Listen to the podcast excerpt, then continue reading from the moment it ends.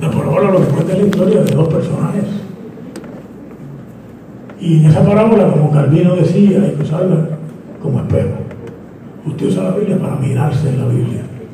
¿Por qué? Porque usted, en vez de cometer el error, deja que los errores los cometan los personajes y aprende con esos personajes. El primer personaje que aparece allí es un fariseo. Y mire, yo le di una asignación a mis estudiantes de este semestre sobre las cinco sectas judías y le pregunté, si usted viviera en el tiempo de Jesús y no fuera cristiano, ¿a cuál secta pertenecería? Y me quedé sorprendido. Por primera vez en muchos años, casi todo el mundo hubiera sido fariseo. Yo siempre pensé que nosotros estábamos más cómodos entre los fariseos que en ninguna otra secta judía. Porque los fariseos, igual que nosotros, se en un templo, igual que esto, esto es una sinagoga, esto es una congregación. Los fariseos leían la Biblia, tenían un maestro que hacía lo que yo estoy haciendo, explicar la Biblia. Los fariseos ayunaban, ayunaban dos veces en semana. Bueno, yo no creo que haya muchos evangélicos que ayunen tanto, pero hay quien ayuna en nuestra iglesia. Los fariseos diezmaban y nosotros le pedimos a la gente de nuestra iglesia el diezmo. Y los fariseos tenían una doctrina de santidad, porque la palabra paruchino que significa separado, santo. Así que cuando usted lo mira bien, este primer personaje es un personaje que no es muy ajeno a nosotros. Pero cuando usted lo mira bien, mire, él, de acuerdo a Lucas, de acuerdo a Jesús, se atreve a ponerse de pie en el, cerca del templo. Tiene la osadía de pensar que Él es tan bueno que Él se puede poner de pie delante de Dios. Dos. Él no le ora a Dios, no dice eso ahí. Ustedes lo leyeron. Él oró consigo mismo. ¿Vieron? Es la diferencia, orarle a Dios, orar consigo mismo. Tres. Él, contrario a este culto que empezó con una oración de confesión de pecado, empezó a darle gracias. Dándole gracias a Dios. ¿Y qué decía? Qué grande soy. Mire, la palabra yo aparece tras vez en el griego. Yo y yo esto, yo no soy ladrón, yo no soy injusto, yo no tengo una mujer en la calle diciendo a mi esposa, yo ni siquiera soy como ese recaudador de impuestos. Yo ayuno dos veces en semana y de todo lo que me gano pago el diezmo.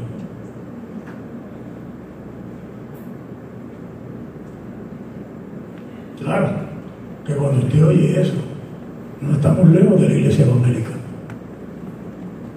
No estamos lejos de la iglesia protestante. Ese es un personaje que en nuestra iglesia existe y que quizás podría ser yo o uno de ustedes. Y que nos invita a mirarnos en él.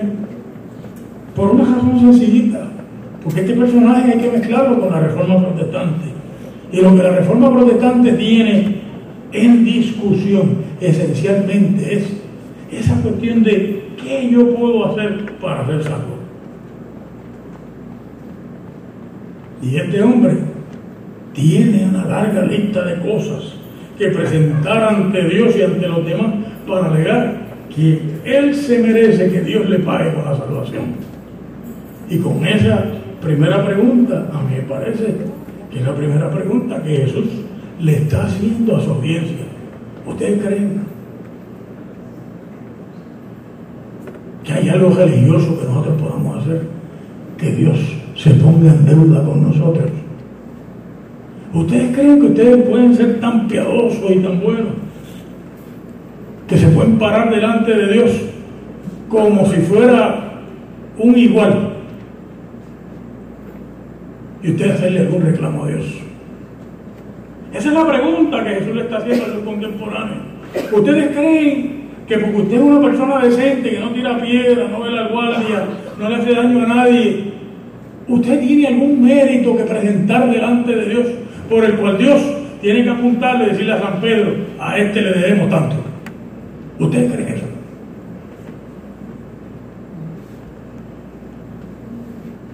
¿O realmente de la reforma protestante es el día que nosotros nos damos cuenta que hay que ser decente, porque eso es lo que nos toca, pero que hay que ser decente diciendo, siervos inútiles somos, hicimos lo que teníamos que hacer. Que hay que ser buena persona, pero no es para chantajear a Dios, es para vivir con dignidad y decencia. Que hay que portarse bien y no se puede velar a la mujer del vecino, pero no es porque de alguna manera Dios va a estar allí anotando, sino porque el vecino va a estar anotando y la vida le va a anotar a usted. ¿Me ve? Y a mí me parece que mucha gente en la iglesia tiene algún tipo de negocio con Dios, donde usted hace y Dios hace. Eso se llama un quid pro quo. Usted viene a la iglesia no porque usted quiere alabar a Dios, no porque quiere darle gracias a Dios, no porque reconoce que Dios es bueno, no porque usted se da cuenta que usted es pecador, es porque usted tiene un proceso de alguna manera eh, eh, económico, espiritual, material con Dios, por el cual usted quiere presentar sus falsas seguridades ante Dios. Y con esas falsas seguridades usted se siente bien. Y yo le pregunto, mis hermanos y hermanas, ¿cuántos de nosotros nos parecemos a ese fariseo que aparece en Jalapó? ¿Cuántas veces nosotros nos hemos conducido como este personaje? ¿Cuántas veces nosotros hemos planteado nuestra propia justificación en la vida frente a los demás y frente a Dios? Como nuestros méritos para alegar que nosotros nos merecemos esto y nos merecemos aquello otro. Siglo XIX, Tolstoy. Tolstoy escribe la historia de un santo, se llama el Padre Sergio. El Padre Sergio estuvo en el seminario evangélico siete años, no, en el seminario de Rusia. Y a los siete años lo mandaron a una iglesia, en esa iglesia estuvo siete años. Y estuvo encerrado en un salón de la iglesia dedicado a la oración nada más. Y la gente del pueblo se dio cuenta que había un monje allí, que era un hombre de oración. Y la iglesia se llenó de gente, porque aquel monje era un Gigi Ávila del siglo XIX. Y la gente venía y se caían los bastones y se levantaban de las sillas de ruedas y los ciegos salían gritando que veían. Todas esas cosas. ¿Usted sabe lo que cuenta Tolstoy? Que mientras más espectáculo religioso había, más desencantado estaba Sergio con la vida espiritual que él llevaba. Menos él encontraba a Dios. Se había convertido en un negocio, un mercado de religión fenomenal. La iglesia ortodoxa tenía allí un hombre con el cual podían llenar su templo, podían traer conversiones. La iglesia ortodoxa tenía un objeto, una mercancía fabulosa pero no se dan cuenta que ese hombre estaba siendo destruido con toda esa presión que le había puesto la cultura y la religión, porque el propósito de la vida espiritual no el mercado de la religión, que era el problema en tiempo de Lutero y es el problema en nuestro tiempo. Mire, usted prende la televisión en Puerto Rico a ver la iglesia y usted se da cuenta que hemos entrado en un mercado de ministros jóvenes, elegantes, pastoras jóvenes o elegantes, Wanda Jolón muy bien vestida, muy bien peinada, eh, con buenas prendas, muy bien, muy buenos oradores, buena música, todo ese tipo de cosas, fenomenal. Pero la razón para eso es porque las iglesias están en un mercado. Y es un mercado a ver atrae más gente a la iglesia. Y no hay nada malo en atraer a la iglesia. Pero la iglesia no está para atraer gente a la iglesia como su objetivo primario. La iglesia está para atraer a la gente que pueda decir, oh Dios, ten misericordia de mí, oh pecador, como el publicano que aparece en el otro lado de la parábola. El otro personaje era un publicano, y a nosotros nos han dicho toda la vida que era un agente del Imperio Romano, no es posible. En el año 44 Julio César prohibió que en Judea hubiera ningún recaudador de impuestos para Roma. Por una razón, porque en Judea había una guerra civil hace 20 años y le cogió miedo a la huelga que hubo en el verano en Puerto Rico y digo, que nos apartamos un poco más, va a explotar el país. ¿Y qué hizo? Sacó la explotación. Claro que Julio César es nuestro allá, Donald Trump no se ha dado cuenta de eso. No se ha dado cuenta de eso. De que no se puede apretar un poco más a los jóvenes. No se le puede subir un poco más el precio de la universidad.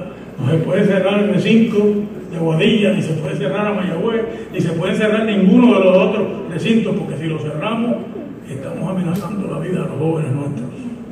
Y nuestros jóvenes no lo van a tolerar.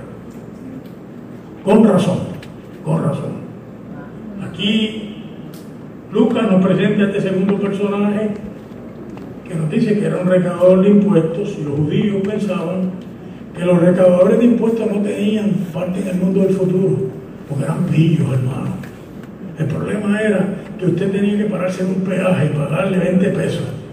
Pero el recaudador de impuestos decía, no, 20 pesos no, 30. Y si tú no se los pagabas, no podías pasar. Pues el recaudador de impuestos iba y me miraba lo que tú habías producido. Y se supone que te cobrara un 15%. Ese era el diezmo. El diezmo era un 15%. Decía, no, no, no, no. ¿Y de qué cobro yo? Tienes que dar un 20%. Entonces, tarde que temprano le había cobrado a tanta gente lo que no era. Que no había manera que se arrepintiera, porque el arrepentimiento no es meramente sentirse mal por lo que usted ha hecho, es reparar. Y si usted no puede reparar, no tiene parte en el mundo del futuro. Por eso, el judaísmo marcó a los recaudadores de impuestos junto con las prostitutas, junto con los pastores, porque hacían lo mismo. Llevaban sus ovejas a los campos de otros y después no sabían qué era lo que se habían comido las ovejas allí, lo que no se habían comido, y con los pecadores fuertes. Pero fíjense este otro personaje, es un pecador fuerte. La cultura lo ve como una persona. La cultura lo ve como una persona que no va a tener parte de la salvación.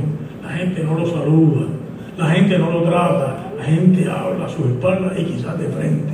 En efecto, el fariseo, cuando habló con Dios, se atrevió a dirigirse y decirle, yo no soy como este recaudador de impuestos. Usted mira bien el personaje. Y el personaje no se atreve a acercarse al templo se sienta por allá atrás, donde está aquel hermano allá atrás. Mire, el último, si ustedes se voltean, allá atrás hay un hermano con un gabán y una corbata. Allá se sienta el, publicano. Porque sabe él está tan manchado delante de Dios que él no se debe, él no debe tratar de ponerse de pie delante de Dios, él tiene que ser más humilde. Pero dice además Lucas que no se atrevía a alzar los ojos a los cielos Usted sabe que el Salmo dice, alzaré mis ojos a los montes, ¿de dónde vendrá mi socorro? Mi socorro viene de Jehová, pero este no se atrevía a alzar los ojos, porque sabía que del cielo lo que podía venir era ira de Dios contra él. Dice Lucas que al contrario, antes de orar se golpeaba el pecho como las mujeres en la historia de la pasión que iban según iban torturando al Señor y lo llevaban a crucificar, se iban dando golpes en el pecho, porque sentían que era una gran injusticia la que le estaban haciendo a Jesús en, la historia de la pasión, en la historia de la crucifixión. Su oración era muy breve. Sé propicio a mí, oh Dios, que soy un pecador. Mire lo que hizo Lucas. Lucas le metió un marco arriba los que se justifican y luego define quiénes son los que se justifican. Eso es lo que la parábola quiere que haga el lector, pero ese marco no estaba ahí. Ese marco Lucas se lo añadió en una segunda etapa, en la etapa principal. Jesús tiraba ese cuento ahí y allá estaban los fariseos diciendo, este está alegando que los pecadores son más temerosos frente a Dios que los fariseos. Este está alegando que el pecador fuerte tiene un sentido de temor de Dios que no tenemos los santos de la sinagoga. Este está alegando que el pecador es un ejemplo positivo y el santo es un ejemplo negativo. Pero claro, Lucas es el que arregla la cosa y nos mete en la pregunta de a quién Dios justifica. Pero claro, pregunta es si todos no somos realmente como el publicano. Si hoy día de la reforma, lo que la reforma protestante tiene que enseñarnos a nosotros es que delante de Dios nosotros somos una inmensa masa de perdición. Que delante de Dios cuando usted hace algo con la mejor actitud y la mejor capacidad, usted tiene que darse cuenta que aún eso que está haciendo está manchado por el pecado que no es posible nosotros hablar de la santidad personal en un mundo impuro, eso no es posible, es un contrasentido. Y por lo tanto, la única manera de nosotros acercarnos delante del Señor es mirar a estos dos personajes y preguntarnos, ¿cómo yo voy a vivir mi vida espiritual? La reforma.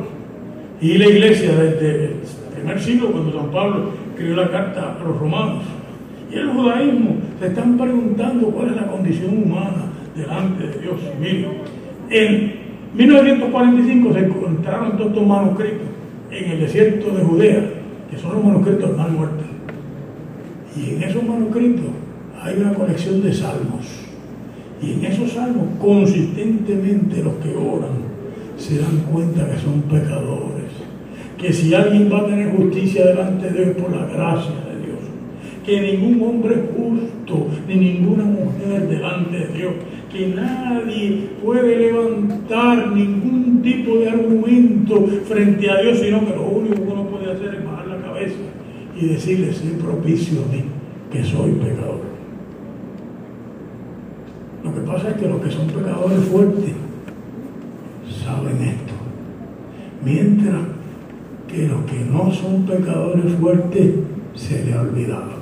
Allá atrás, allá atrás, en ese último banco, yo tenía un borracho en la iglesia cuando yo era un joven pastor. El borracho iba al templo, que en el segundo piso tenía la caja pastoral, y cantaba a las 4 de la mañana, ¿dónde estás corazón? Que oigo tu palpitar. Y yo me levantaba a esa hora y preparaba mi sermón, preparaba el boletín de la iglesia, preparaba lo que fuera, las sillas que hicieran falta, y llegaba al templo a las 8 de la mañana. Y cuando era el saludo de la paz, yo bajaba por ahí y abrazaba al borracho y le decía Dios lo bendiga y lo abrazaba. Y las hermanas, ¿ustedes saben lo que me decían? Esas hermanas no existen en esta iglesia, pero ellas me decían, pastor, no abrace ese hombre Usted no sabe qué enfermedad pueda tener. Y usted tiene esos tres niños pequeños. Yo tenía tres niños pequeños en ese momento dado. Mi cuarto hijo no había nacido. Nació en el último año que estuve en la piedra. Y todos los domingos, ¿dónde está el corazón? Yo digo palpitar.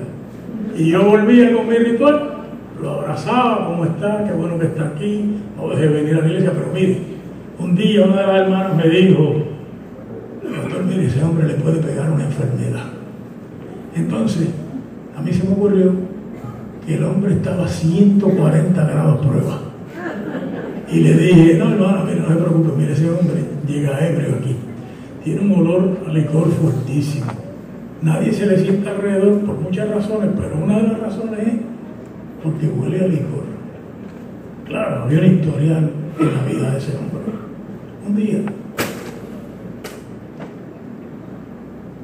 Mientras cantaba una agrupación como esta que había aquí, ese hombre se paró y empezó a caminar para el frente y arrodilló en el altar. Y yo me acuerdo porque yo convoqué a, los ancianos de la iglesia que oraran conmigo por él, pero dándome cuenta que los ancianos iban a tratar de hacer un ejercicio de poder religioso, dije, suavemente, suavemente, no me lo aprieten mucho, no griten, como diríamos en el verano pasado en Puerto Rico, despacito. Por él. Y usted sabe para el domingo próximo. Una de las hermanas que me decía que no lo abrazara, me dijo, vamos a ver, pastor, mire qué dicho de soberbia religiosa. Yo le dije, no diga eso, no diga vamos a ver, diga, con la ayuda de Dios este hombre va a superar toda esta tragedia que lo acompaña.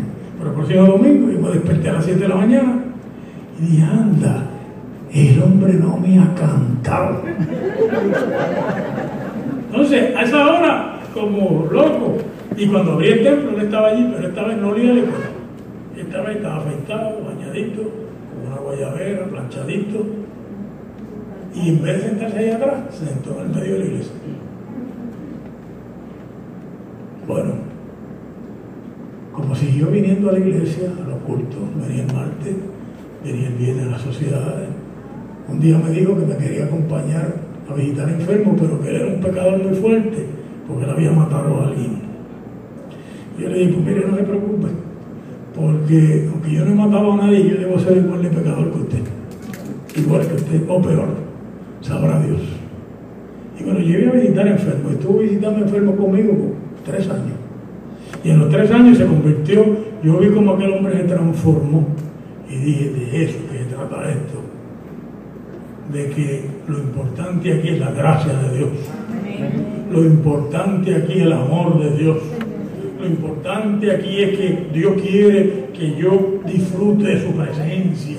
Lo importante no es cuán bueno yo soy o cuán bien yo hago las cosas, que las debo hacer bien. Lo importante es cuán bueno Dios y cuán bien hace las cosas. Mi hermano, mi hermano. Y ese es el desafío nuestro, mirar la iglesia al revés y decir aquí lo importante no es nuestra justicia, es la gracia de Dios. Aquí lo importante no es cuán exitoso yo he sido, es cómo Dios me lleva a su reino por su gracia. Aquí lo importante no es que yo pueda presentar mis manos, porque mis manos están vacías, es que Dios pueda llenar con su gracia mis manos que están vacías. Esa es la importancia de la reforma, mi hermano y hermana. Y yo les invito a ustedes a que hoy,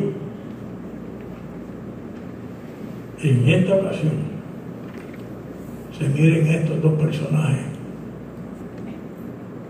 y escojan aquel que hace que todo dependa de Dios y no de ustedes mismos. Ahora bien, Lucas es un gran teólogo. Ya los cristianos del segundo siglo se dieron cuenta que Lucas era el mejor escritor que había en el Nuevo Testamento. ¿Y usted sabe por qué es un gran escritor? Por la genialidad de poner esta parábola de estos dos personajes con otros dos personajes más, la viuda y el buey Fíjese, el pecador es el paralelo de la viuda. Y el fariseo es el paralelo del juez injusto. El juez injusto es un miembro de la élite. El fariseo es un miembro de la élite. La viuda es un miembro de la no élite, de los pobres, de los marginados, de los nadie. Y este pecador es un miembro de los nadie, de los no personas. Ahí es que se dan los paralelos entre los personajes. Pero si en el pasaje del medio la preocupación de Lucas es que la justicia nuestra sea de Dios, que sea Dios el que se glorifica en nosotros, que sea la obra de Dios en medio de nuestra vida y de nuestra iglesia, en este otro personaje, en estos otros dos personajes que tiene Lucas, la pregunta cambia. Y ya no estamos hablando de la justicia de Dios para el ser humano, sino la justicia en el mundo. Y fíjense cómo se da la cosa. Hay una viuda que le han hecho una poca vergüenza. Muy seguramente ha perdido una propiedad de la cual puede vivir y se da cuenta que o pelea por esa propiedad o lo que le toca la miseria. Y la viuda, usted sabe que generalmente cuando los pobres le hacen una tratada, le han hecho tantas tratadas en la vida que el pobre se acostumbra a bajar la cabeza. Cuando el débil le dan, generalmente no va para atrás, se queda al lado, porque tiene miedo de que si da de nuevo le van a dar un montón de veces más. Pero esta viuda no. Esta viuda decide dar la pelea. Y nuevamente tenemos una parábola, que es una historia de desafío. El güey injusto, ¿qué dice? Yo no le temo a Dios, no le temo a hombre, hago lo que me dé la gana aquí. Y yo llevo ocho años yendo al tribunal a ver jueces me he dado cuenta que la mayor parte de los jueces son muy decentes, pero de vez en cuando me encuentro unos bandidos en el tribunal que yo digo, ¿quién habrá nombrado a esta persona en este tribunal? ¿Qué partido político le habrá dado un nombramiento a esta persona que no tiene ningún sentido de compasión?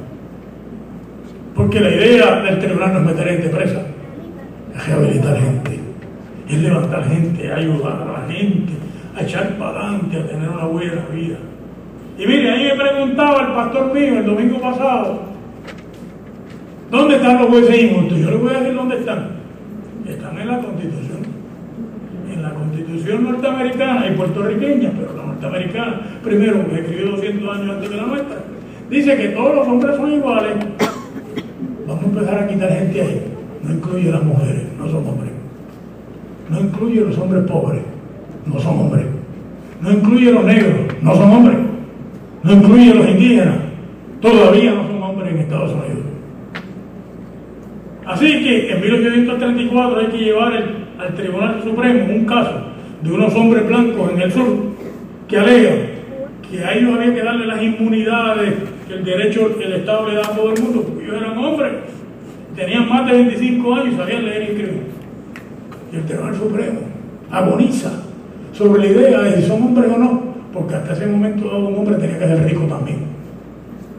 Y en ese momento dado los jueces se voltean y dicen, son blancos igual que nosotros, saben leer igual que nosotros, son pobres. Y deciden que esos pobres van a ser hombres y que el Estado los tiene que proteger. En 1851, un grupo de mujeres se reúne en una iglesia en Nueva York y decide que los negros son hombres y que hay que llevar al Estado al tribunal para que determine si los negros son hombres. Bueno, ese caso tomó 104 años en resolverse. Para que usted vea cómo puede haber injusticia en el tribunal. Pero se derramó un montón de sangre porque Estados Unidos fue una guerra donde murieron miles de personas, si no millones de personas, por la cuestión de si un negro era una persona o no, si era un hombre o no. En 1828 el gobierno norteamericano pasó la enmienda 14 a la Constitución que dice que ningún Estado puede pasar una ley que le quite las inmunidades que le ha dado el gobierno federal a una persona. Por esa razón es que en Puerto Rico no se le pueden quitar derechos a la gente que le ha dado el Tribunal Supremo de Estados Unidos. A ver si yo pienso que es lo mejor que nos pasa, a pesar de que yo no simpatice con eso. En 1879, una mujer se gradúa de una universidad y decide ir a coger el examen de lo que había estudiado. Y la gente que da la reválida le dice, no puede tomar el examen, porque usted es mujer. ¿Vieron la vuelta de injusto? La mujer lleva el caso al Estado, lo lleva al distrito y sube al Tribunal Supremo. El Tribunal Supremo dice que ellos lamentan mucho que esa mujer haya sacado tan buenas notas y que haya pasado la reválida, pero que lo que le toca es irse a la casa a fregar, a barrer, a mapear, a parir, a atender al marido y a criar niños. Son jueces injustos, compañeros y compañeras, hermanos. Eso es una injusticia patente. Pero esas mujeres no se quedaron cruzadas de brazos, porque se acordaron de esta otra mujer que decidió dar la pelea y siguieron peleando y escribieron la Biblia de las mujeres y fueron a huelgas y paralizaron y murieron en Chicago un montón de mujeres en una fábrica que se negaban a trabajar más de ocho horas y las encerraron y las quemaron todas. Y en 1919 el Tribunal Supremo se tuvo que sentar a discutir si esas mujeres eran hombres o no. Y decidieron que eran hombres. Que todas las leyes había en Estados Unidos había que usarlas para proteger a esas mujeres. Ustedes dirán, aquí trajeron un abogado a darnos una clase de derecho. No, aquí trajeron un ministro a decirle que el Evangelio de Jesucristo dice que donde haya injusticia hay que dar la pelea. Y donde haya opresión, usted no se puede quedar, quedar de brazos cruzados. Que donde se le haga daño a alguien, usted tiene que decir, esto no puede ser, basta ya. Este verano yo estaba en Israel con un grupo de estudiantes cuando empecé a ver lo que estaba pasando en mi país. Y yo no tengo que contarle lo que decían los mensajes de texto, porque ustedes saben lo que decían. Pero los jóvenes de este país decidieron que el gobierno de Puerto Rico no podía ser corrupto, punto. Y que no le iban a tolerar la corrupción a nadie. Y déjeme decirle algo, esos jóvenes estaban delante de la iglesia. En vez de la iglesia ser la primera que dijera, esto no puede ser, ustedes no pueden decir que cogimos de tontos hasta los nuestros, no pueden decir esto, porque esto es muy corrupto y no pueden mandar todos estos mensajes burlándose de las mujeres y burlándose de personas por su orientación sexual, esto es muy malo, lo que ustedes están haciendo, pero la iglesia tuvo que tener una protesta gigantesca allí para que los ministros empezaran a mandar cartas diciendo nosotros también nos oponemos. Qué triste que la iglesia en vez de ser la luz del mundo, sea el rabo del mundo en vez de ser la que llama a la reforma y al cambio, tenga que esperar que otro que no es creyente sea el que llame a la reforma y el cambio. La iglesia reformada siempre está pidiendo la reforma en el mundo. La iglesia reformada está en medio de una revolución por el reino de Dios y no se vende a ningún poder que está por ningún precio, sino que está comprometida con el reino de Dios y su justicia. Así que yo quisiera preguntarle a ustedes si oyen la invitación de Jesús que le dice, resista, opóngase a la opresión. Déjeme decirle algunos lugares donde yo veo eso opresión de una manera que me preocupa mucho. En Puerto Rico hay 28 mil casos de violencia doméstica al año. 26 mil son mujeres que el marido le dio. Eso es serio esto, serio. Los hombres puertorriqueños piensan que si tienen una diferencia con la mujer le pueden caer arriba. Digo, algunas mujeres en un feminismo mal entendido han entendido que ellas también le pueden dar al marido. Eso no justifica el que los hombres le den a la mujer. La iglesia que se mira en esta viuda dice, esto no puede seguir sucediendo. En Puerto Rico hay 28 mil casos de maltrato y negligencia de niños al año. Yo estoy escandalizado. A mí un juez me nombró abogado de oficio en un caso de un niño que me dieron un freezer.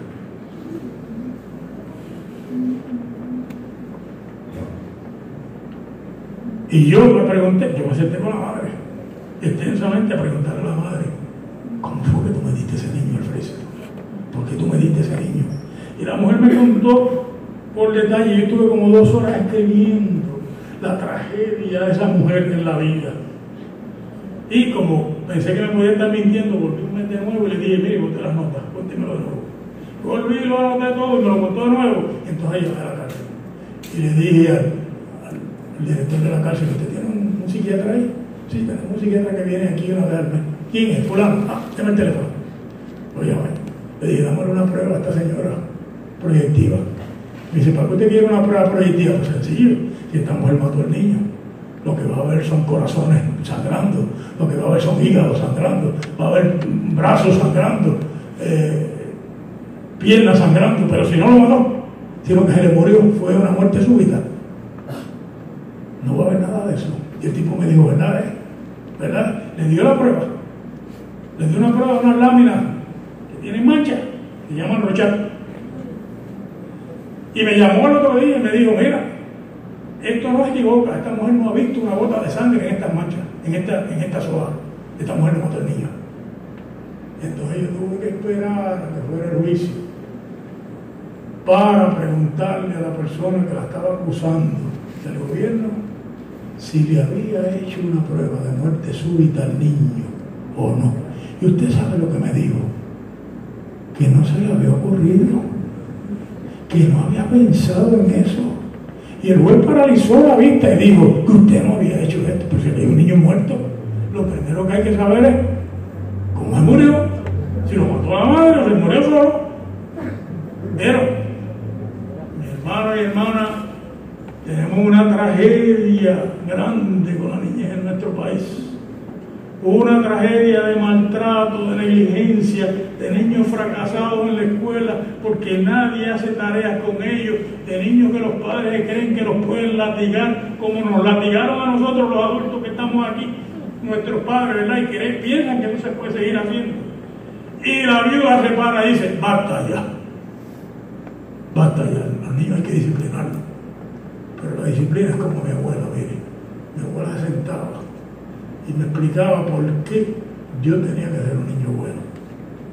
Y yo le tenía tanto respeto a mi abuela que yo no tenía que tirar una piedra, nunca me puso la mano encima, nunca. Ella me decía, el Señor está pendiente de lo que tú haces. Y yo le tenía un miedo a Dios tan grande que yo llamé a mi abuela. Yo decía, yo tengo que portarme bien. Y así que se hace. Usted le enseña a un niño valores no lo maltrata. Hoy, en esta ocasión, la viuda nos dice, hazme justicia. Hay que hacer justicia en nuestro país. No es justo que nosotros tengamos que pagar una deuda que no sabemos a quién se le debe ni qué se cogió prestado. No es justo que el gobierno trate de pagarle por encima. Yo le pregunté al abogado, a la Junta de Control Fiscal, que es amigo mío, ¿por qué no se audita esa deuda? Porque hay mucha gente en Puerto Rico que iría presa. Pues deben ir presos, mi hermano.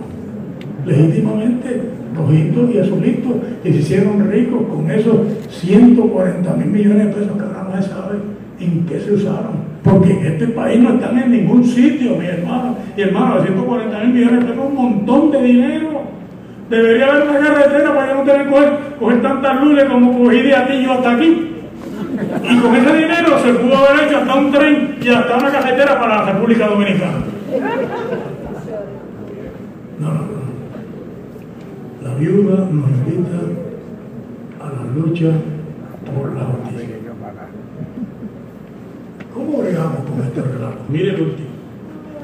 Lucas pone al fariseo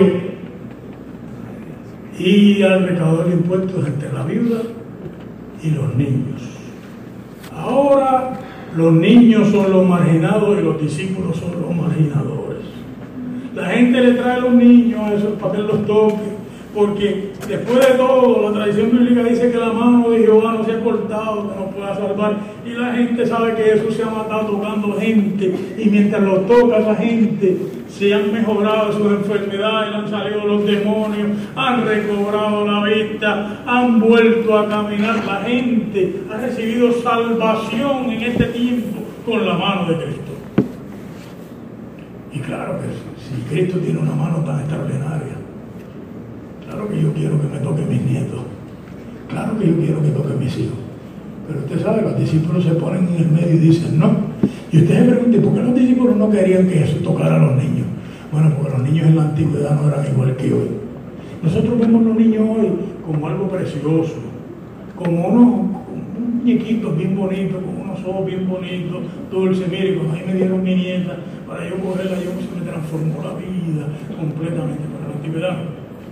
En la antigüedad, si usted tenía un hijo que a usted no le gustaba, usted lo podía dejar afuera, que el frío lo matara, se lo llevara a alguien y lo dedicara a la esclavitud, a la prostitución. En la antigüedad, a los cinco años, los niños tenían que ir a trabajar. San Pablo dice que mientras una persona es niño, en nada difiere de un esclavo.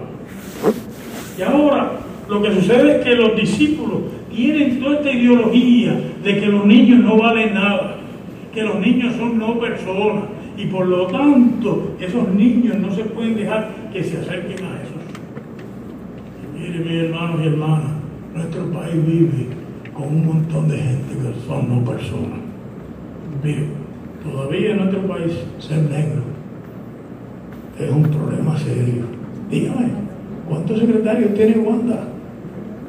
Que sean negritos, dígame. ¿Cuánto tenía Alejandro García Padilla? Dígame, ¿cuántos negritos hay en el PIB? Dígame. Mire a ver, mire a ver si me puede contar dos o tres. Mire a ver cinco, porque en Puerto Rico hay muchos miles de negros. Dígame, en Puerto Rico, si usted es dominicano, pues le voy a decir la cantidad de gente que dice la agencia de naturalización e inmigración. Usted está en peligro de que lo arresten. Y si lo arrestan, lo van a mandar a la República Dominicana, 100 dominicanos por día. Están deportando de aquí. No es allá en el sur de Estados Unidos que Donald Trump se ha cebado con los niños latinos. No, no es aquí que se están cebando con la gente que hace lo que los puertorriqueños nunca harían, que sería cortar la grama, limpiarle el cuerpo a un enfermo y limpiarle la casa a las mujeres puertorriqueñas. En Puerto Rico, si un hijo suyo le dice que es homosexual, se murió usted se olvida que ese es su hijo y de ahí en adelante vienen todos los prejuicios religiosos de que el que se acuesta con hombre es abominación a Jehová y de ahí en adelante usted se pone en el lugar de Jehová y odia a su hijo. Rico hay un montón de jóvenes que se han suicidado por ese tipo de valores, porque contaron a su papá o a su mamá que eran homosexuales y los echaron de su casa. En Puerto Rico si usted es un adicto, los evangélicos no se paran en la esquina de dar una peseta. Y yo siempre discuto eso, digo, dar una peseta es mejor que de la de, porque si no se la da, se la va a robar a alguien, darle un peso. ¿Por qué? Porque tú no le estás diciendo que lo usen droga, pero tú lo que no quieres es que asalte a alguien por ese peso. En Puerto Rico, si es viejo, usted está en problemas. Mire, tanto mi madre como mi suegra tienen ya más de 80 años, mi suegra tiene 92. Y con ambas hemos tenido que bregar parcialmente con ayuda en algunos momentos dados en hogares. Y lo que descubrimos es que la única persona que va todos los días a ver a su madre es mi esposa. Hay un montón de ancianos allí que nadie los va a ver.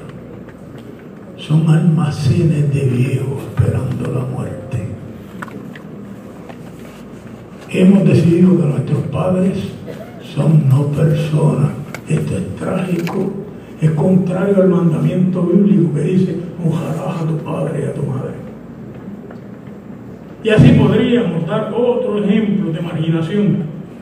Y lo que el Señor le dice a los discípulos es, dejen que los negros vengan a mí, dejen que las mujeres vengan a mí, dejen que un joven homosexual venga a mí, dejen que esos envejecientes vengan a mí y no se lo veréis Dejen que los dominicanos vengan a mí, no se lo impidáis, no le impida a ningún marginado social acercarse a Cristo, porque de ellos es el reino de Dios.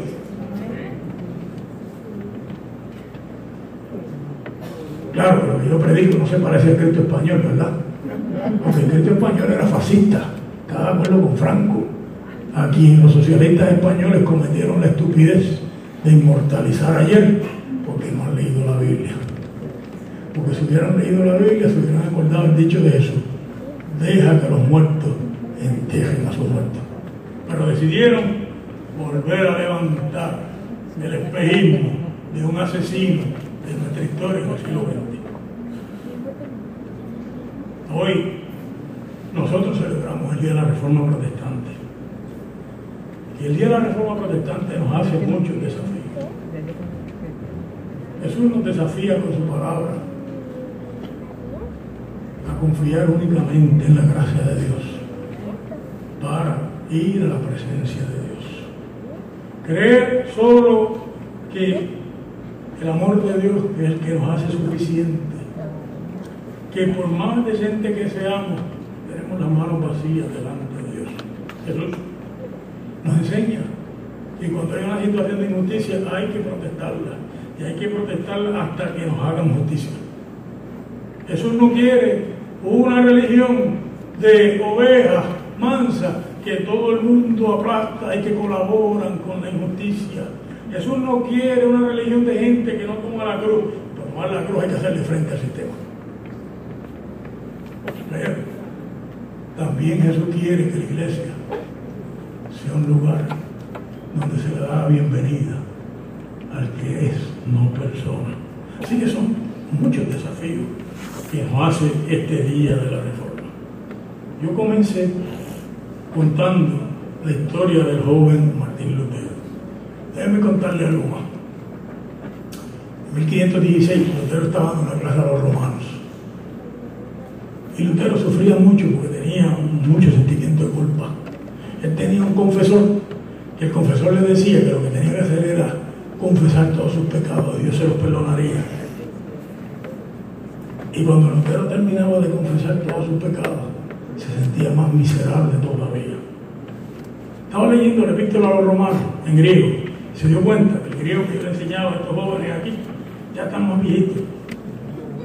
Se abría para darse cuenta dos cositas, dos cositas. Primero, no, no, no, no, no Marieli, allá el pastor que está allí y otros ministros varones que hay por ahí han envejecido conmigo. Yo era un muchacho cuando tú eras mi estudiante. Yo tenía 40 años, tengo 64 años, gracias a Dios, gracias a Dios. Porque el que quiera, el que no quiera ser vivo, que se muera joven, ¿verdad? Yo, ah. Usted me dio cuenta que el griego, el griego, permitía saber que la justicia de Dios se recibía no por lo que yo hago, sino porque yo me entrego en las manos de Dios. Pero Lutero se dio cuenta de algo más. Y es que no era la fe mía, era la fe de Cristo. La fe que sirve para mi salvación.